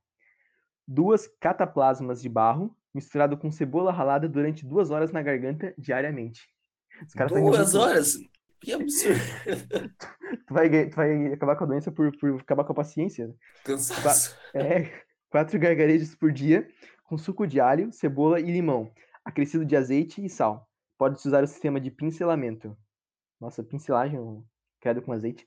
Tomar dois banhos genitais ao dia, um de manhã, outro à tarde, de, 25, de 15 a 20 minutos cada. Pensou? Meia hora por dia esfregando os genitais para passar amidalite. Meu Deus. Eu Depois prefiro continuar com a amidalite. Depois que passou a febre, comer frutas e verduras cruas, especialmente cebola. Opa, comer cebola crua cenoura, abacaxi, aipo, rábano e adotar o regime vegetariano. Tomar três vezes ao dia uma xícara de chá de ortiga, bardana. Chá de ortiga, não, não, não, chega, chega. é, a última dica. Só é, pra pegar chá de ortiga, fazer o chá de bardana, salsa parrilha, alfavaca misturadas. Outras plantas indicadas: para gargarejos, casca de angico, anis, folha de amoreira, Alho com leite quente. Nossa, o cara que faz isso já desistiu de ver faz muito tempo, né? Alho com leite quente, olha que horrível. Camomila, canela, cipó chumbo, hortelã, romã, folhas ou casca, salva, trevo cerojo, trevo cheiroso e tansagem. Praticamente qualquer planta que tu tiver, tu esfrega alguma parte do corpo tomando água e que vai funcionar. Basicamente, essa é, é, o, é o prognóstico. Nossa, isso aqui é muito interessante, tem muita doença interessante aqui. O livro tem aqui, tem tem 500 páginas. Nossa, muito interessante. Tem que fazer um episódio só sobre esse livro. Nós já estamos quase em uma hora e meia, tem que encaminhar, porque esse aqui está indo muito longe. Eu gostaria de trazer uma pauta. Uh, tem mais duas coisas que eu tinha anotado aqui para falar, que a gente pode tentar dar uma acelerada para não. Senão vai terminar com duas horas esse episódio. É que primeiro que o filme foi gravado na cidade de Palhas.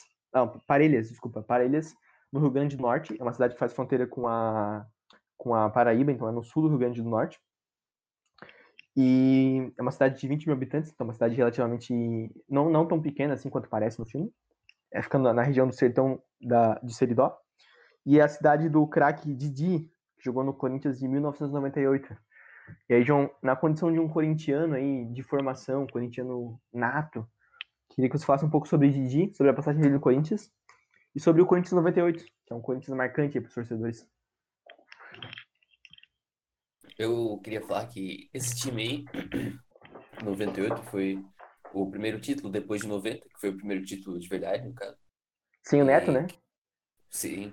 E 98 tinha Rincon, Vampeta, Marcelinho Carioca, ou não, não lembro, ou certo, Luizão. E o grande massa, né? Didi era até o, digamos, um craque secundário do time. Mas Ronaldo no gol, né? E esse time 98 foi o, um dos principais culpados aí por encaminhar o nosso Mundial de 2000, né? Que o campeão de 98 deu todo o ânimo para o time voltar às conquistas, né? Daí foi campeão 99, que encaminhou aquelas coisas para o Mundial 2000. Possibilitou esse título mundial sem Libertadores aí que todo mundo fala. É, e possibilitou e... também o, o ensaio do Vampeta na revista G também.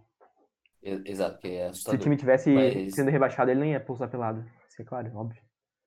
Mas Didi aí é um jogador que eu pouco conheço, que eu não consegui assistir muitos jogos dele por não ter nascido ainda, no caso, né? Mas do resto do time eu lembro mais. Mas eu lembro que meu pai fala, conta bastante das histórias do Campeonato 98 que ele assistia na TV de 14 polegadas. Que...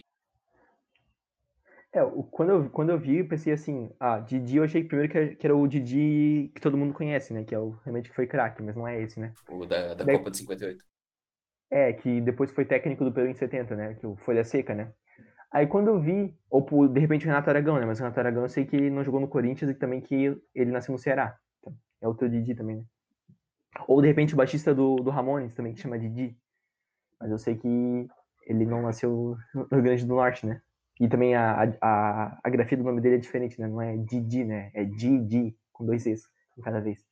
É o nome Mas, enfim, Sim, é um, é um nome repetitivo, né? Podia só colocar um Di fechar aspas e colocar um, um elevado à segunda potência, né? Alguma coisa assim. Poupar, de repente, a grafia ali. Vezes dois, alguma coisa assim. Mas quer dizer, quando eu vi, é, 1998, o Corinthians pensei, não, esse bicho não jogava, esse bicho era banco. Porque eu tô, pô, o Corinthians 98 era uma máquina, né? Depois, no, 99 2000, tinha, porra, acho que até o Edson Capetinha tava no Corinthians nessa época, né? Foi, foi, sim, sim. foi em 99 que eles, que eles é, ganharam do Palmeiras no Paulistinha, né? Que aí o, que o, deu uma, um chute no Paulo Nunes, né? Não foi? Ou foi Sim, ou tem, tem, tinha também o Dinei nessa época, o Corinthians não tinha. Sim, o Dinei, o Dinei. Ou o Viola. Não, o Dinei. O Dinei, que depois se, se afundou na bebida e na droga. Então, tinha muito. Porra, o Luizão. Depois. Edilson Capetinha. Não, não tinha como esse bicho jogar nesse time. Não tinha como esse bicho jogar. Ele era tipo, sei lá, um, um Tyson nesse time aí. Um, vamos dizer assim, no, no MSN da vida, Messi, Soares Neymar, ele era o Paco Alcácer, né? O, o centroavante reserva. Mas enfim, mas nasceu em, na cidade de Bacurau, então ele é gente. Então, só isso. Eu gostaria de trazer mais uma, uma curiosidade, uma coisa que veio à tona no finalzinho do ano passado, que é, não sei se tu chegou a tomar conhecimento do jornalista paulistano Leandro Begolti. Chegou a tomar conhecimento desse cara? Lembra por nome? Não conheço, nunca li uma matéria dele. É, ele ficou é muito famoso. esportivo? Não, não, ele é jornalista, jornalista só. Ele é jornalista mesmo. É, ele ficou muito famoso por assistir o filme Bacurau 11 vezes. Uma vez com a esposa e outra vez com as, com as outras 10 namoradas que ele mantinha ao mesmo tempo. Ficou muito famoso aí. O cara foi apelidado de Atlas do cinema nacional, né? Atlas, não Atlas mapa geográfico, mas Atlas, aquele mito da, da mitologia grega que o cara segurava o planeta nas costas, né? Então, o cara assistiu o filme 11 vezes, imagina. Foram 22 ingressos de Bacurau. O cara basicamente financiou o filme, né? Eu vou dizer que tenho uma dúvida se ele é jornalista, porque o salário de jornalista não paga ingresso de cinema. Aliás, qualquer salário não paga tanto ingresso de cinema assim. Ele era é. político, no mínimo. Pra ter é, tanto é. tempo também. Pode ser que ele era, ele era, de repente, sobrinho de um dono de, da GNC, alguma coisa assim, né? Mas o plot, o plot é o seguinte: ele, ele, ele sustentava principalmente dando palestras. Ele dava palestras sobre dois temas: empatia na educação, que, ok, ainda a gente consegue entender que, tipo, não, beleza. Agora ele também dava palestras sobre combate ao machismo tendo 11 mulheres. 11 mulheres. O cara é. Sem palavras, sem palavras. Ele era praticamente o cara do filme fragmentado, né? Era o. Porra. Sem nem o que dizer. A gente quer falar alguma oh, coisa sobre esse assunto? eu vou falar assim, talvez o, o combate ao machismo que ele queria retratar aí seja pela desconstrução da, da, da monogamia na, enraizada na sociedade, né? Que a monogamia a gente sabe que tem fundamento machista também no caso, e como ele tinha 11 mulheres no caso, a questão é se ele deixava as mulheres dele, né? As mulheres que namoravam com ele, as mulheres que o acompanhavam, se eles deixavam elas ter essa mesma liberdade poliamorosa que ele, né? Pelo contrário, se, se os, os firmantes que ele fizesse fossem monogâmicos e ele agisse dessa forma pelas costas, aí ele é muito hipócrita. Muito hipócrita. E, e tem um detalhe, é, pode ser também que ele seguia aquela filosofia que, por exemplo, os, os anarcocapitalistas e os comunistas ele têm em comum, né? Que para um anarcocapitalista, que é um cara que não defende, não defende a ausência do Estado, a coisa mais virtuosa que um governante pode fazer é ser pior possível, porque ele vai estar contribuindo para o fim do Estado. É a mesma coisa no comunismo, né? Aliás, nós temos muitas críticas ao comunismo aqui, nós estamos provavelmente sendo, sendo monitorados aí pelo PCdoB no momento, para ser boicotado no futuro próximo. Mas, e isso que a gente é comunista, né? É importante ressaltar. Não sei, eu, eu não assumo esse ideal. Mas enfim. Mas é, bom, a... é bom dizer que é. Não, não, ou, claro. Mas, a, não, se bem que hoje em dia tu, tu, ser, tu ser contra a cloroquina já é um pretexto para ser comunista já. Hoje em dia tu fazer higiene básica já é um pretexto para ser comunista. Enfim.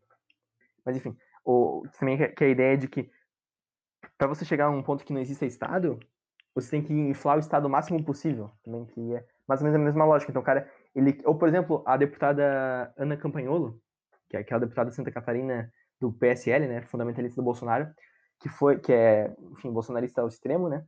Que acharam bastante vídeos dela fumando maconha. Então a ideia dela é justamente o quê? Acabar com as drogas, utilizando todas elas. Então, mais ou menos, a ideia do cara é exatamente essa. Acabar com o machismo, destraçando a figura do patriarcado, assim, é, fazendo as contradições do patriarcado, que é uma coisa bem comunista, né? Fazer as contradições do patriarcado vinha todas à tona, assim, ó. Guspiço, assim, ó, vomitar o patriarcado aqui, ó, pau, assim. Mas enfim, esse caso vinha à tona no final do ano passado e o ah, aliás, uma coisa que eu queria ter falado é que o cara, ele, ele costumava fazer viagens com várias mulheres ao mesmo tempo, tipo, e conseguia manter isso, conseguiu manter isso por um tempo, até que descobriram uma foto que ele postou e marcou todas elas. Daí viram que, ah, eu não era a única, eu não era a única. Nossa, nós 11 não éramos as únicas. Inclusive, parece que ele, ele foi, isso não é uma coisa que deve fazer piada, mas ele foi o cara que escreveu o filme, o, o ele foi o cara que escreveu o filme 12 é demais, né? 11 tá bom já. Mas, enfim. O, o, eu queria falar que Esqueci agora, mas era alguma coisa sobre, sobre isso. Ah, sim. O interessante é quando você vai no cinema acompanhado, geralmente você não vai ver um filme bom. Não, não, não, não. Isso, isso é um grande pretexto. Agora, imagina como é que o cara vê um filme 11 vezes. Imagina o bilheteiro desse cinema. Porra, bicho, tudo de novo, irmão. Ô, irmão, vamos ver. Vamos ver um Marvel aqui, né, cara? Bacurau de volta, porra, ninguém merece. Mas enfim, o cara. É, é, é o único filme que eu vi 11 vezes foi O Senhor dos Anéis, cara. É, só não, não vi. Eu nunca cheguei a ver um filme 11 vezes. Não, na verdade, acho que Shrek 2, quando eu tava na escolinha, as professoras colocavam na hora que elas iam lanchar pra gente assistir. Então eu vi de pedacinho, eu vi várias vezes. Mas não conta Ah, era do era gelo muito... também, era do gelo. 11 vezes. É, ah, muito mais, não, 50 vezes talvez. É, mas é um, é, um, é um filme um filme que não é esgotável, assim, não é uma parada que tu... Bacurau tu viu duas vezes, tu não precisa mais ver o filme agora. Era de gelo, cada vez que tu vê um, é um novo filme praticamente, né? Mas é uma é, tem filme que tu vê uma vez e chega, né? Tipo, Avatar. Pô, eu vi Avatar uma vez, chega, meu. James Avatar do Lenda de Aang ou Avatar daquele dos, dos Smurfs gigantes? Do, dos Smurfs gigantes, isso. É, Avatar é um filme datado, muito datado. Eu acho que ele, o Avatar foi a maior bilheteria de todos os tempos, ele foi, passou pro, perdeu pro Vingadores agora, né? Mas ele foi a maior bilheteria de todos os tempos, justamente por ser um filme muito tecnológico na época, na questão 3D, coisa arada. Não pelo filme em si, sabe? Por ser um filme do James uhum. Cameron também. Que nem o Jurassic Park. Eu vi o filme, passou na televisão semana passada. O filme é ridículo, assim, o enredo é fraco, os efeitos são toscos, mas na época era muito à frente do seu tempo, então foi muito por isso que as pessoas foram ver e tal. Também acho que o Jurassic Park também é do James Cameron, né? Não, não, é de Steven Spielberg. Steven Spielberg. Isso. Mas enfim, estamos nos caminhando para uma hora e meia, João. Quer falar mais alguma coisa? Posso fazer a citação? Ah, sim, eu tenho uma curiosidade, mas aí pode fazer citação, tem prioridade. Então, é, gostaria de falar sobre a experiência de assistir o filme, né? Do, uhum. do crítico de cinema. Não, não, ele não viu esse filme, né? Não tá falando exatamente desse filme.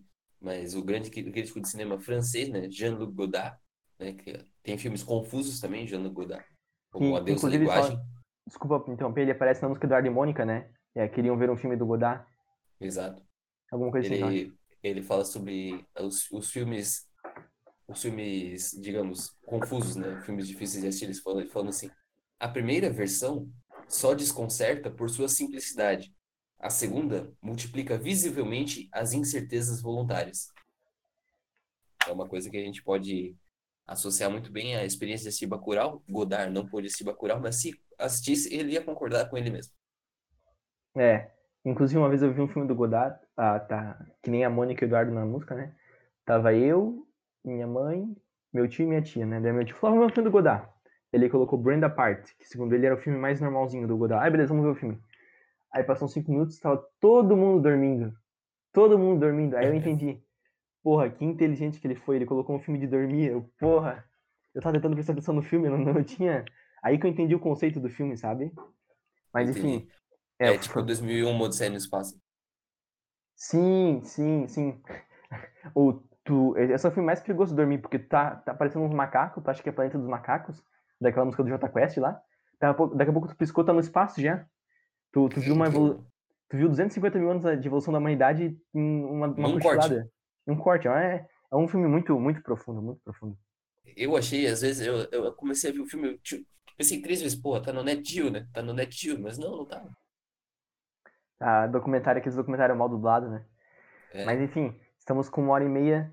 É, será que já podemos encerrar? Ah, eu tenho uma curiosidade que eu trouxe aqui, né? Que eu tinha falado, né? Ah, enfim, o, eu só gostaria de deixar claro que o recado final foi o teu, né? Que é o o momento mais importante do, do, que é a citação. Só vou trazer uma coisa que uma curiosidade assim como eu trouxe da outra vez sobre a língua menos falada do mundo, no episódio 4, eu vou trazer agora é, do único país no mundo, ah, só um spoiler, não é o Vaticano, tá? É o único país do mundo cujo a sua nacionalidade não é maioria no país. Essa é a questão aí para o nosso internauta, para ti, João, refletir um pouco sobre essa questão. Qual o único país no mundo que a nacionalidade do país não é maioria no país? Não é o Vaticano. Porque o Vaticano não existe nacionalidade vaticana, né? Ninguém nasce no Vaticano assim como em Bacurau e assim como em Fernando de Noronha. Tem algum palpite? É, é um, país, bem. É, é menor que o centro de Joinville. E é extremamente cosmopolita. Como? Mônaco.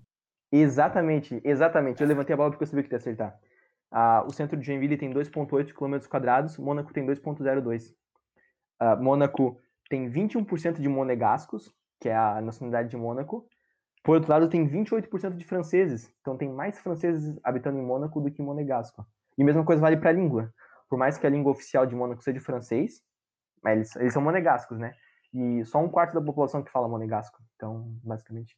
Mas é um país bastante cosmopolita, porque hoje eles são muito cosmopolita, né? Tipo, vivem em pessoas. Porque é um paraíso fiscal, né?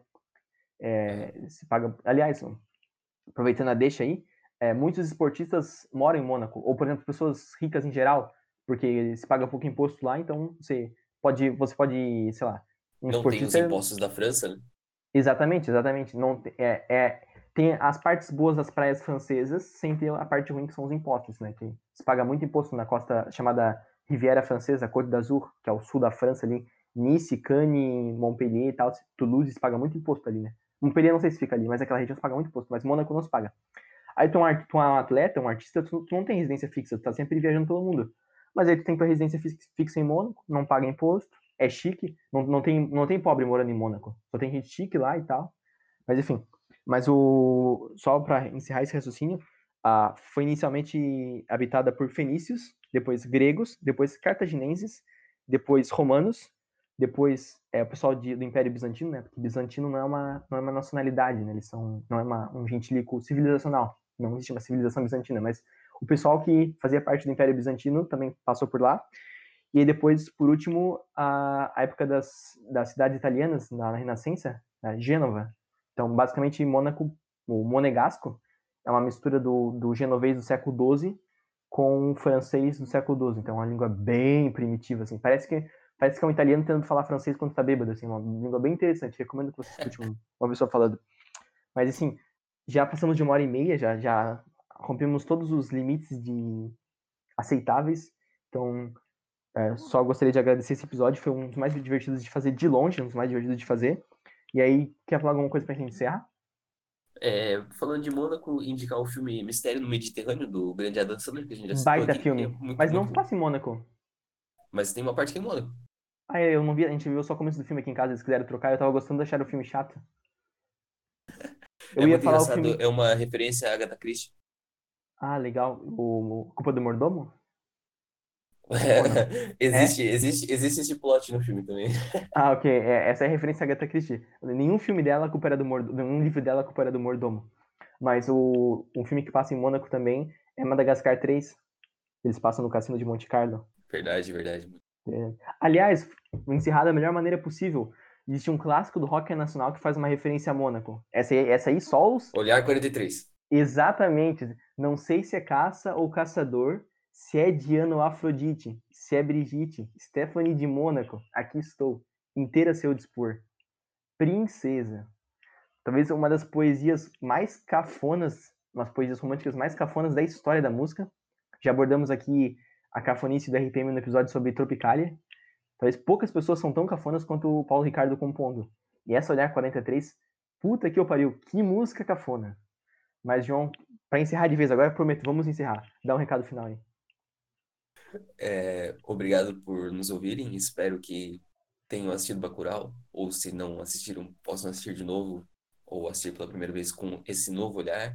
E talvez quem se tiver a ousadia de explicar para nós, ah, esperamos o seu e-mail, esperamos o seu direct, explicando do que se trata aquela pílula e qualquer outro detalhe do filme que talvez a gente não tenha entendido que você pode nos explicar, por favor. Muito bem, então, só lembrando nosso e-mail para sugestões de participações, intimações judiciais e comentários. São três coisas no e-mail, eu sempre esqueço quais são as três, mas é alguma coisa assim. Se quiser falar com a gente, é podcast confusão mental gmail.com e tenho, tenho também o perfil no Instagram que a gente avisa quando dá, dá spoilers de quais vão ser os próximos episódios e posta quando tá, tá no ar e tal, que é arroba podcast confusão mental. Então agradecemos mais uma vez aí a paciência e a falta do que fazer de quem chegou até esse, esse pedaço aqui. Esperamos. Ô Vinícius, ô Vinícius, lembrei de uma Oi. coisa. A Pode gente vai falar. disponibilizar aquela playlist no Spotify também para música de ET, né? Que tem a ver com Bacurau. Ah, é, pode ser. É porque a gente tinha, a gente tinha combinado, porque a gente fez um episódio sobre o alienista. E o episódio seguinte é uma, uma playlist sobre músicas de loucura, né? A gente combinou de fazer a mesma coisa sobre Bacurau. Só que como esse episódio já passou de uma hora e meia, então o próximo episódio mais 40 minutos ia ficar muito, muita coisa, né? Daí a gente fez uma playlist sobre músicas de ET. Aí vai- essa li- playlist vai vir no, no na descrição desse episódio. E aliás, só pra encerrar, agora, pelo amor de Deus, eu prometo, a gente vai encerrar. É, a música que toca no comecinho do filme chama Não Identificado. É uma música da Gal Costa, escrita pelo Caetano Veloso, que fala sobre ET, coisa errada, OVNI, quando aparece o drone, né? E essa música tá na playlist também. É uma das músicas de do filme. Então é isso. Muito obrigado a todos e nos vemos na próxima.